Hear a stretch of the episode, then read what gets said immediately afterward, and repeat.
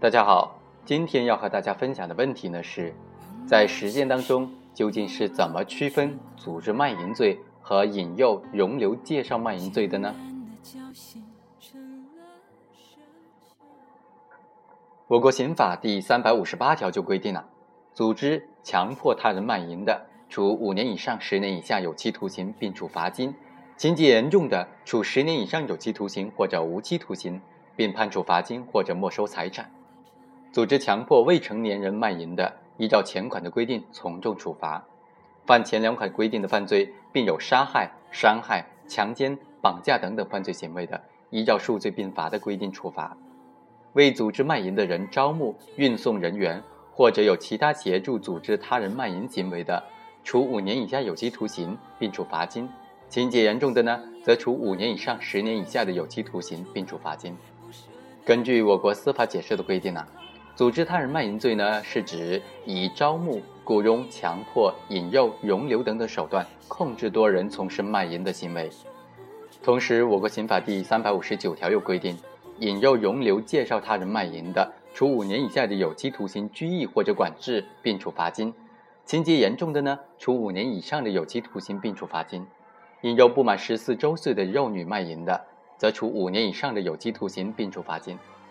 那么，根据上述的两个法条的规定以及相关司法解释的规定呢，我们可以发现，组织卖淫行为呢和引诱、容留、介绍卖淫行为在行为方式上是有交叉的。那么，在实践当中，这两个罪名究竟是怎么区分的呢？今天我们就以具体的案例来分析一下。二零一一年三月至二零一二年七月之间，被告人张某和冯某租用出租屋作为卖淫场所，由同案人彭某负责拉客并收取嫖资，组织了王某、张某等等十名妇女，以每次人民币一百元的价格进行卖淫活动，从中谋取非法利益。二零一二年十月至二零一三年一月之间。张某又以同样的手法组织了张某、杨某、胡某等等三名妇女，以每次一百三十元的价格进行卖淫活动，从中谋取非法利益。之后，张某和冯某呢都被公安机关抓获了。法院经过审理就认为，被告人张某、冯某组织多名妇女从事卖淫活动呢，其行为构成了组织卖淫罪。根据他的次数和人数来认定呢，是属于情节严重的行为，因此法院判处张某有期徒刑十一年，判处冯某有期徒刑十年。之后，被告人提出上诉，理由是：第一，原判认定本案属于情节严重，于法无据；第二，张某归案之后如实供述自己的行为，在量刑时应当予以从宽处理；第三。比冯某犯罪情节更加严重的其他案件的量刑均远远的轻于冯某，原判没有做到类似情况处罚相近。第四，冯某夫妻呢均被羁押，而家中只有年迈的双亲和两个未成年人的孩子，经济困难，在量刑时，法院应当予以充分的考虑。二审法院经过审理，认为确实本案不属于情节严重的情形，因此改判了张某为有期徒刑八年。冯某有期徒刑五年。本案的主要问题呢，在于组织卖淫罪和引诱、容留、介绍卖淫罪之间的区分和认定问题。组织、强迫、引诱、容留、介绍卖淫犯罪当中，争议最大的主要是组织卖淫罪。对强迫卖淫罪、引诱、容留、介绍卖淫罪，在司法实践当中一般是没有什么争议的。其主要的原因在于如何理解“组织”一词。最高人民法院、最高人民检察院在一九九二年十二月出台的《关于执行全国人民代表大会常务委员会关于严禁卖淫嫖娼的决定的若干问题的解答中，虽然这个解答已经失效了，但是新的司法解释还没有出台，因此呢，这个解答对于认定组织卖淫罪当中的组织呢，就具有非常重要的参考意义。那么，这个解答其中就规定了。怎么认定组织他人卖淫罪？呃，根据决定的第一条的规定呢，组织他人卖淫罪是指以招募、雇佣、强迫、引诱、容留等等手段控制多人从事卖淫的行为。本罪的主体必须是卖淫的组织者，可以是几个人，也可以是一个人，关键是要看其在卖淫活动当中是否起组织者的作用。多年来，全国各级法院一直以此为标准进行认定组织卖淫罪。但是呢，解答对于组织卖淫罪概念的解释存在的缺陷也是非常明显的，即侧重强调组织的形式，而对组织的内容解释是不够明确的，导致各地法院在审判此类案件的时候，将组织卖淫与强迫、引诱、容留多人卖淫呢，往往是相互混淆的。有的法院呢，将一般的引诱、容留卖淫案以组织卖淫罪判处，导致轻罪重判；而有的法院则将组织卖淫案以引诱、容留卖淫罪判处，导致重罪轻判。虽然解答已经失去了效力，但是由于新的司法解释还没有出台，不少地方的法院呢，实际上仍然在不同程度的参照上述的解释和规定。因此呢，有必要从内涵上和罪质上。对组织卖淫罪做进一步更加细分、更加明确的界定。我们认为，理解组织卖淫罪概念当中，关键在于理解“组织”一词的内涵。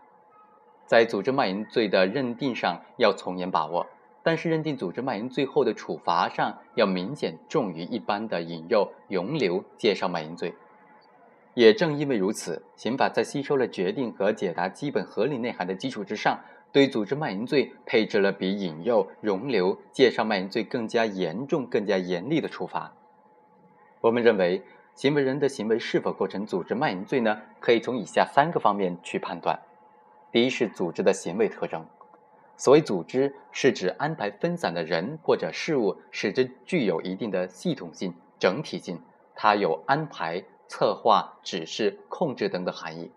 我国刑法呢，在两种不同的意义上使用了“组织”一词，一种是在总则中规定的，例如刑法第二十六条规定，组织领导犯罪集团进行犯罪活动的是主犯；另外一种呢，是刑法分则中所规定的犯罪行为。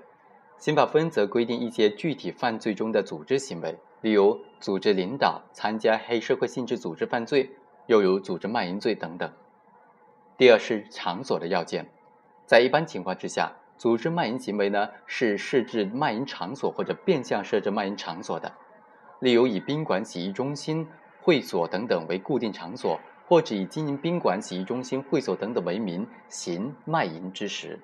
但是在现实当中，面对严厉的扫黄活动，一些不法分子呢，往往采取流动作战的方式，既不建立固定的卖淫窝点，而是利用现代化的交通和通信设施，指挥控制着多名人员从事卖淫活动。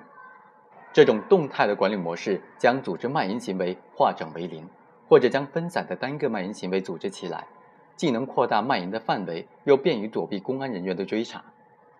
这类没有固定场所的组织卖淫行为呢，卖淫者并非作为单个个体而存在，而是受制于组织者，随时接受他们的指示去办事，有一定的组织性和纪律性。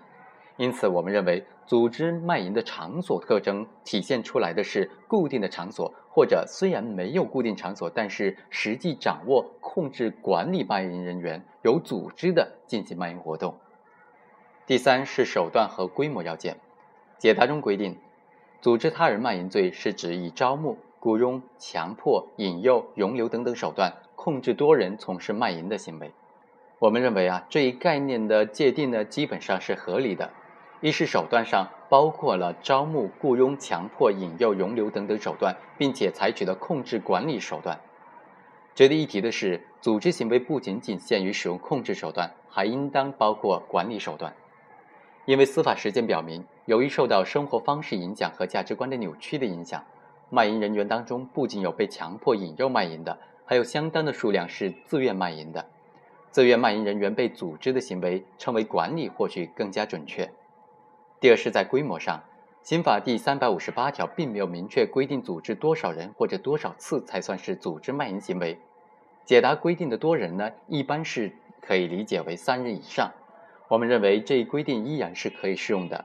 因为如果只是控制单个人从事卖淫，那么无论多少次都很难称得上是组织。既然被组织的话，就一定要有一定的数量作为最低的限度标准。因此呢。区分组织卖淫罪和引诱、容留、介绍卖淫罪的关键在于，行为人是否呃对特定的卖淫者具有管理、控制等等组织行为。如果行为人只是实施的容留、介绍甚至引诱卖淫的行为呢，没有对卖淫活动进行组织的，就不能够以组织卖淫罪定罪处罚了。就本案而言呢，被告人张某、冯某共同容留多名卖淫女从事卖淫活动，张某租用的出租屋作为卖淫的场所，亲自招揽嫖客，还雇佣了同案人为卖淫女拉客，规定卖淫的价格以及分成的比例，并且收取的嫖资。冯某呢，则拉拢收买辖区内的派出所的辅警，通过辅警打探公安机关的清查活动，为组织卖淫行为呃寻求非法的保护。因此，张某、冯某虽然没有从人身自由上对卖淫行为进行了严格的控制，也没有对卖淫女实施人身自由的限制，但是他们俩都实施了对多名卖淫女的卖淫活动进行管理的行为，因此呢，已经构成了组织卖淫罪。具体体现就体现在以下的五个方面：第一，是提供固定的卖淫场所；第二，规定卖淫女的上班的时间和地点；第三，雇佣人员负责拉客，为卖淫女呢提供这个客源。第四，规定卖淫的收入的分配比例，先由被告人收取嫖资之后按比例分成。第五，为卖淫活动寻求庇护。这五个特征呢是引诱、容留、介绍卖淫罪不能囊括的，因此本案当中张某和冯某的行为认定为组织他人卖淫罪是比较恰当的。